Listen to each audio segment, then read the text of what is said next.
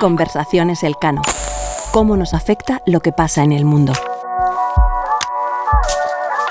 Temporada 3, episodio 3. Las claves de la unión bancaria. Esta historia comienza hace 15 años. En 2009, poco después de la crisis causada por la quiebra del banco estadounidense Lehman Brothers, se descubrió que las cuentas públicas de Grecia no reflejaban la verdadera magnitud de su déficit.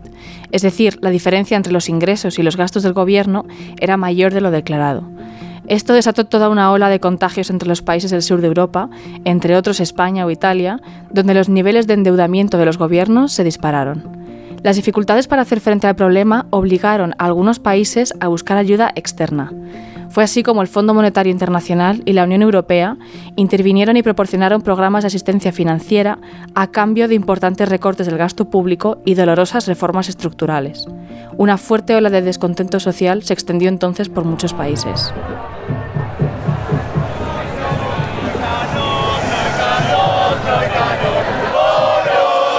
Mientras griegos o españoles salían a las calles para protestar contra el impacto de la crisis en sus vidas, las ramificaciones del problema en el sector financiero se hicieron evidentes. En algunos casos, como en España e Irlanda, los gobiernos inyectaron grandes cantidades de dinero público para ayudar a los bancos en dificultades. En otros países, como en Grecia, cuando el gobierno tuvo pérdidas en los préstamos que había obtenido de acreedores internacionales, lo que se conoce como deuda soberana, los bancos también se vieron afectados negativamente. Se vio así que había un círculo vicioso entre bancos y gobiernos. También que los estándares de supervisión bancaria no eran iguales en toda la zona euro. Todos estos factores representaban una amenaza para el proyecto de la moneda única. Ahora bien, ¿qué queda hoy de todo aquello? Entre otras cosas, aquel círculo vicioso demostró que la Unión Europea tenía que mejorar la regulación y supervisión de su sector financiero. Por ese motivo lanzó en 2014 la Unión Bancaria. El objetivo era reforzar la solidez de los bancos europeos y restablecer la confianza de las empresas, los inversores y los ciudadanos en el sistema financiero europeo. Sin embargo, lograrlo está siendo más difícil y lento de lo que muchos esperaban. Esto nos lleva hasta hoy. Casi 10 años, una pandemia y una guerra después, ¿en qué punto se encuentra la unión bancaria? ¿Qué avances ha habido y qué queda por hacer? ¿Qué es lo que está obstaculizando su culminación y por qué?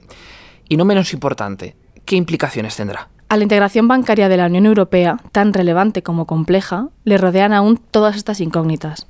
En este episodio de Conversaciones Elcano trataremos de dar respuesta a algunas de ellas y de entender mejor en qué consisten los retos principales que la Unión Bancaria aún debe enfrentar.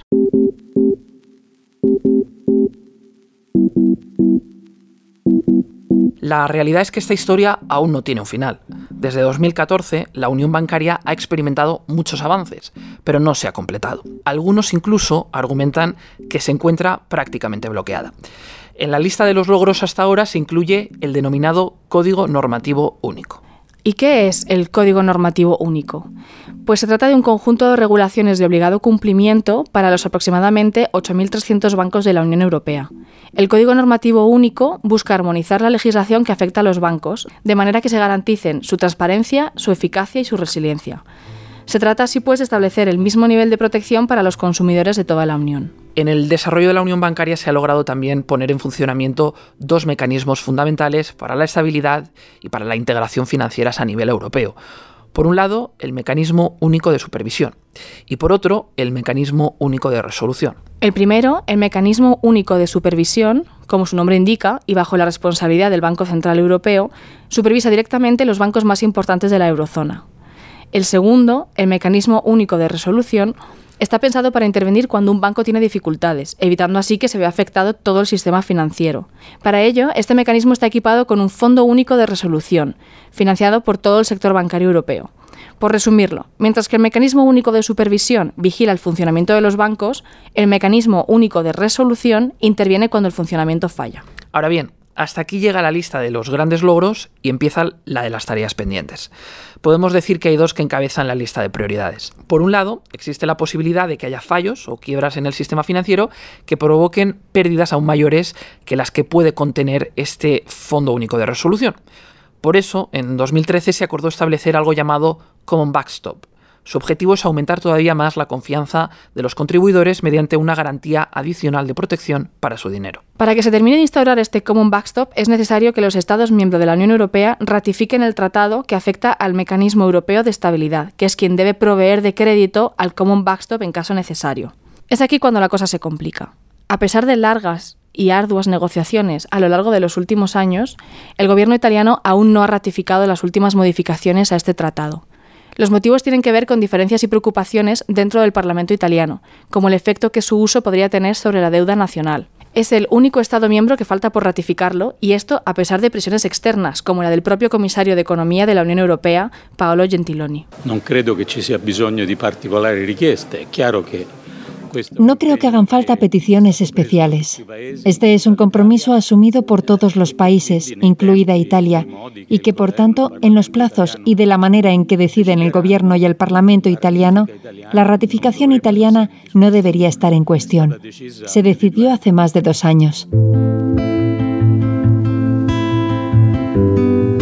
La otra gran tarea pendiente es el Fondo Europeo de Garantía de Depósitos. Este fondo es como un seguro para los ahorros de los clientes en caso de que su banco tenga problemas. Es decir, sirve para garantizar que hasta un límite de 100.000 euros los ahorradores no perderán su dinero en situaciones de crisis.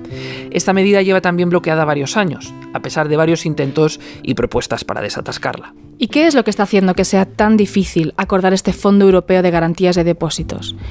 Las complicaciones para ponerse de acuerdo entre los Estados miembros tienen que ver con la forma en la que este fondo supranacional interactuaría con los fondos equivalentes que tiene cada país. También preocupa la posibilidad de que la mayor inestabilidad financiera de algunos países obligara a otros, con sistemas financieros más sólidos, a asumir unos niveles de riesgo más elevados. Esto explica, por ejemplo, algunas de las reticencias de Alemania respecto a esta medida. Así, el desacuerdo parece concentrarse en cuestiones relacionadas con el cómo, y no solo con el sí. Con todo, a la unión bancaria le queda camino por recorrer para terminar de establecerse, pero el trabajo parece estar en curso. Sin ir más lejos, la propia Comisión Europea ha publicado recientemente su última propuesta de reforma normativa. El objetivo es facilitar que los bancos de menor tamaño y por tanto sus clientes puedan beneficiarse de la misma protección que bancos más grandes. Así se evitaría recurrir a dinero público en caso de quiebra de bancos de cualquier tamaño o tipo.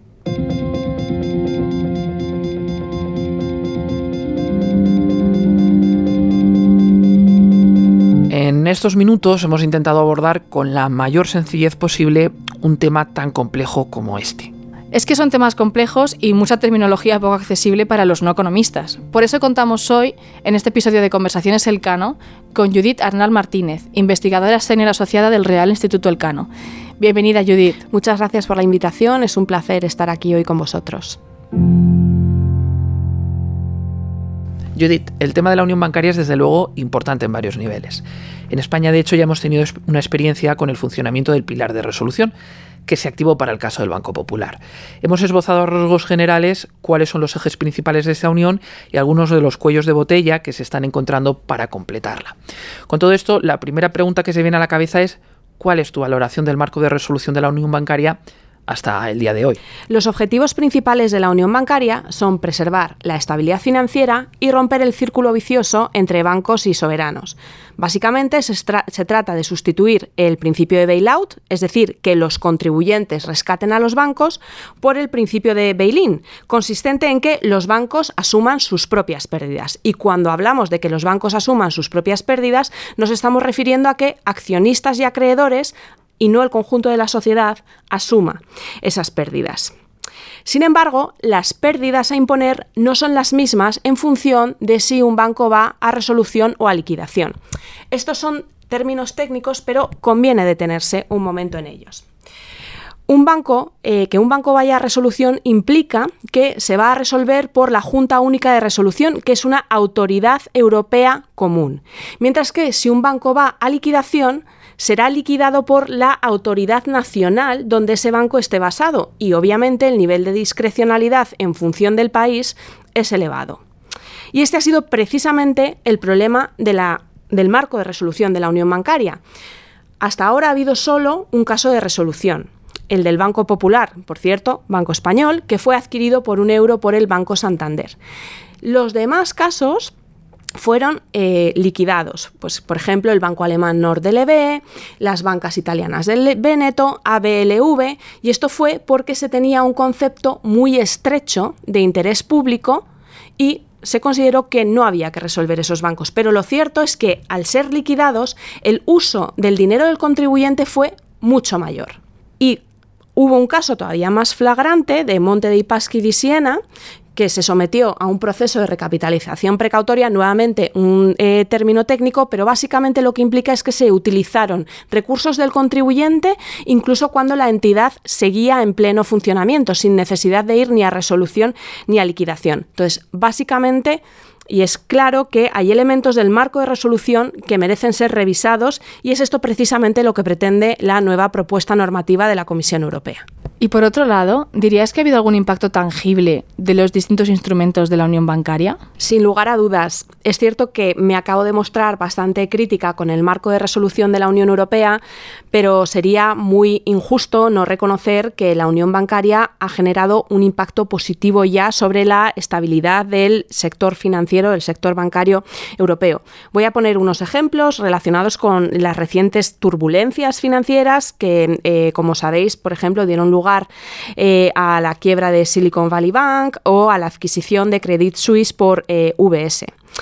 Por ejemplo, el mecanismo único de supervisión europeo ha funcionado muy bien y ese es el motivo por el que el sector bancario europeo se ha mantenido sólido frente a todas estas tensiones financieras. Y esto contrasta, por ejemplo, eh, con el, el mecanismo de supervisión en Estados Unidos, como de hecho ha reconocido la propia Reserva Federal.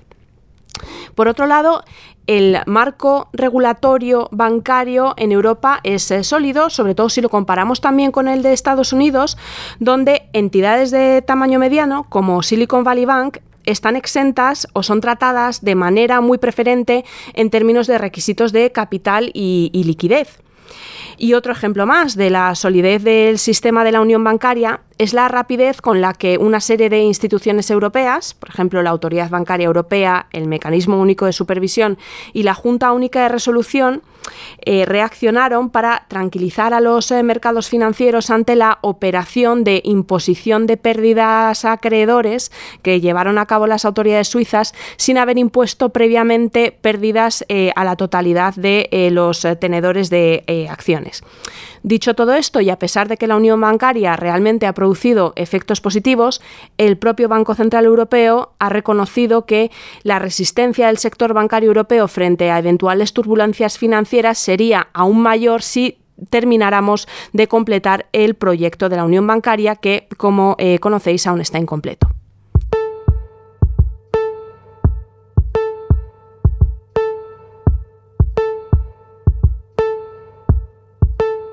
Y Judith, ¿qué opinión te merece la nueva propuesta de reforma de la Comisión Europea? ¿Crees que responde eficazmente a las debilidades mostradas por este sistema y que tiene posibilidades reales de ser aceptada por los Estados miembros? Pues sí y no. Eh, me voy a explicar. Sí, porque realmente esta propuesta ataja muchos de los eh, problemas eh, que he mencionado antes de resolución y liquidación. La propuesta, eh, por un lado, ensancha el concepto de interés público para que a futuro haya más entidades que vayan a resolución en lugar de a liquidación y por tanto haya un marco común para que todos los bancos se traten por igual y se utilicen menos recursos del contribuyente o ningún recurso del contribuyente eh, para eh, su resolución. Eh, además, hay que tener en cuenta que la resolución es menos disruptiva que la liquidación, porque la liquidación básicamente supone que una entidad desaparece, mientras que habitualmente en la resolución el, objetivo es transferir los activos y los pasivos de esa entidad a otra entidad bancaria que está sana para que continúe la actividad. Y el segundo elemento que busca la propuesta de la Comisión Europea es precisamente fomentar esa transferencia de la actividad en un proceso de resolución, dotando de nuevas fuentes de financiación, utilizando, por ejemplo, el Fondo Único de Resolución o los fondos de garantía de depósitos de los eh, distintos Estados miembros para fomentar la transferencia de depósitos de la entidad que tiene problemas, incluso de depósitos no garantizados, a la entidad que, eh, adquirente, a la entidad eh, absorbente. Entonces, estos dos elementos son positivos, desde luego, pero el problema es que el proyecto de la unión bancaria sigue incompleto porque sigue faltando un fondo de garantía de depósitos único, entre otras eh, cuestiones. Y a pesar de que esta propuesta no es completa y no ataja el conjunto del proyecto de la unión bancaria, creo que los debates con los Estados miembros no van a ser eh, sencillos. Y de hecho es algo que la propia Comisión Europea, el vicepresidente Valdis Dombrovskis y el comisario Paolo Gentiloni han reconocido. Los debates entre Estados miembros para acordar esta propuesta no van a ser sencillos. Y Judith, en vista de todo lo que nos has contado, ¿podrías hablarnos de los retos que aún quedan por afrontar para finalizar la unión bancaria y de qué cabe esperar en los próximos pasos? A mi modo de ver, quedan fundamentalmente tres piezas pendientes de, para completar el proyecto de la unión bancaria. Primero, que entre en funcionamiento el Common Backstop para el Fondo Único de Resolución y para esto es necesario que Italia ratifique el Tratado del Mecanismo Europeo de Estabilidad. En segundo lugar, es necesario aprobar el EDIS o el Fondo de Garantía de Depósitos Único, es la pieza fundamental que le falta a la Unión Bancaria. Y por último, sería muy conveniente aprobar también un mecanismo para proveer de liquidez a bancos en resolución. Son piezas políticamente muy complejas. En mi opinión, eh, tarde o temprano, Italia, por supuesto, acabará por ratificar el Tratado del Mecanismo Europeo de Estabilidad, de eso no hay duda. Eh, según tengo entendido, los debates sobre el mecanismo de provisión de liquidez en resolución han desaparecido. Es prácticamente una pieza que, mm, en la que no se va a avanzar y eh, donde realmente está eh, la cabeza del león de acabar el proyecto de la Unión Bancaria es en el Fondo de Garantía de Depósitos Único. Y aquí la Comisión Europea lo que ha dicho es que mantiene su propuesta normativa del año 2015. En las negociaciones técnicas eh, se ha tratado de avanzar por fases con fondos de garantía de depósitos único menos eh, ambiciosos, pero lo cierto es que eh, Alemania rechaza de plano avanzar en este proyecto y em, yo veo muy difícil que al menos durante este ciclo electoral europeo haya verdaderos avances en estos elementos de, de la unión bancaria. Lo único que espero es que en esta ocasión no sea necesario esperar a tener una crisis eh, financiera sistémica para avanzar y terminar el proyecto de la unión bancaria. Eh, como se ha visto en el pasado, el proyecto de la Unión Bancaria se lanzó en una situación de crisis muy aguda, con la crisis de deuda soberana de la zona euro. En el momento en el que las eh, eh, aguas se calmaron, se paralizó el avance en el proceso, pues sería una pena que para profundizar en la Unión Económica y Monetaria siempre tenga que haber situaciones de crisis agudas en la Unión Europea. Y en relación con esto último, Judith, yo entendía que los ahorros de los ciudadanos ya están cubiertos por un fondo de garantía de depósitos. Por tanto, ¿por qué hablamos ahora de la necesidad de un fondo de garantía de depósitos a nivel europeo? Esta es una cuestión muy importante. Es fundamental que los oyentes tengan claro que efectivamente sus depósitos bancarios están cubiertos hasta 100.000 euros por entidad. Existe un fondo de garantía de depósitos en cada Estado miembro que además es nutrido con eh, los fondos de las propias entidades, es decir, es dinero privado, no es dinero público. La Comisión Europea ha mantenido el nivel de cobertura de los depósitos garantizados en 100.000 euros en su última eh, propuesta. Entonces la pregunta es, ¿por qué hace falta un fondo de garantía de depósitos único? Pues básicamente porque hemos eh, mutualizado ya la supervisión, es decir, tenemos eh, una única institución, el Banco Central Europeo, el Mecanismo Único de Supervisión, que se encarga de supervisar las entidades bancarias europeas. Tenemos también la Junta Única de Resolución, que es la autoridad europea que se encarga de la resolución de los bancos en problemas. No tiene sentido, por tanto, que la cobertura de los depósitos garantizados se lleve a cabo por cada Estado miembro. Si la supervisión y la resolución de los bancos reposan eh, a nivel común en la Unión Europea, el último pilar, que es el de cobertura de los depósitos, también tiene que ser a nivel de la Unión Europea. No puede haber diferencias entre Estados miembros. Muchas gracias, Judith, por hablar con nosotros y por ayudarnos a navegar este tema tan complejo. Un asunto con indudables implicaciones técnicas, pero con una relevancia política notable y que sobre todo impacta en la ciudadanía. Muchas gracias a vosotros, eh, ha sido un verdadero placer y es importante acercar estos temas que aunque técnicos eh, tienen muchas implicaciones para el conjunto de la población, como decís. Conversaciones Elcano. ¿Cómo nos afecta lo que pasa en el mundo?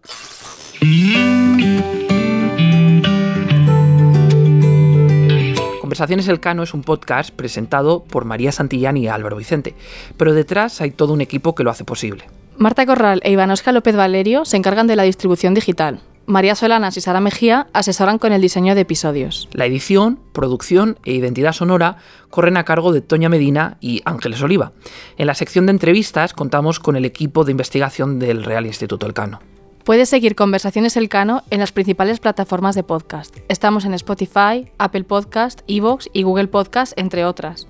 Si quieres conocer los temas que tratamos aquí con mayor profundidad y estar al día de todas nuestras actividades, visítanos en la web del Real Instituto Elcano, www.realinstitutoelcano.org o síguenos por Twitter en arroba rielcano.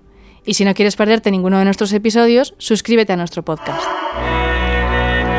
Si quieres saber más de nosotros y de nuestras actividades y encontrar las claves para entender la realidad internacional, visítanos en nuestra web realinstitutoelcano.org.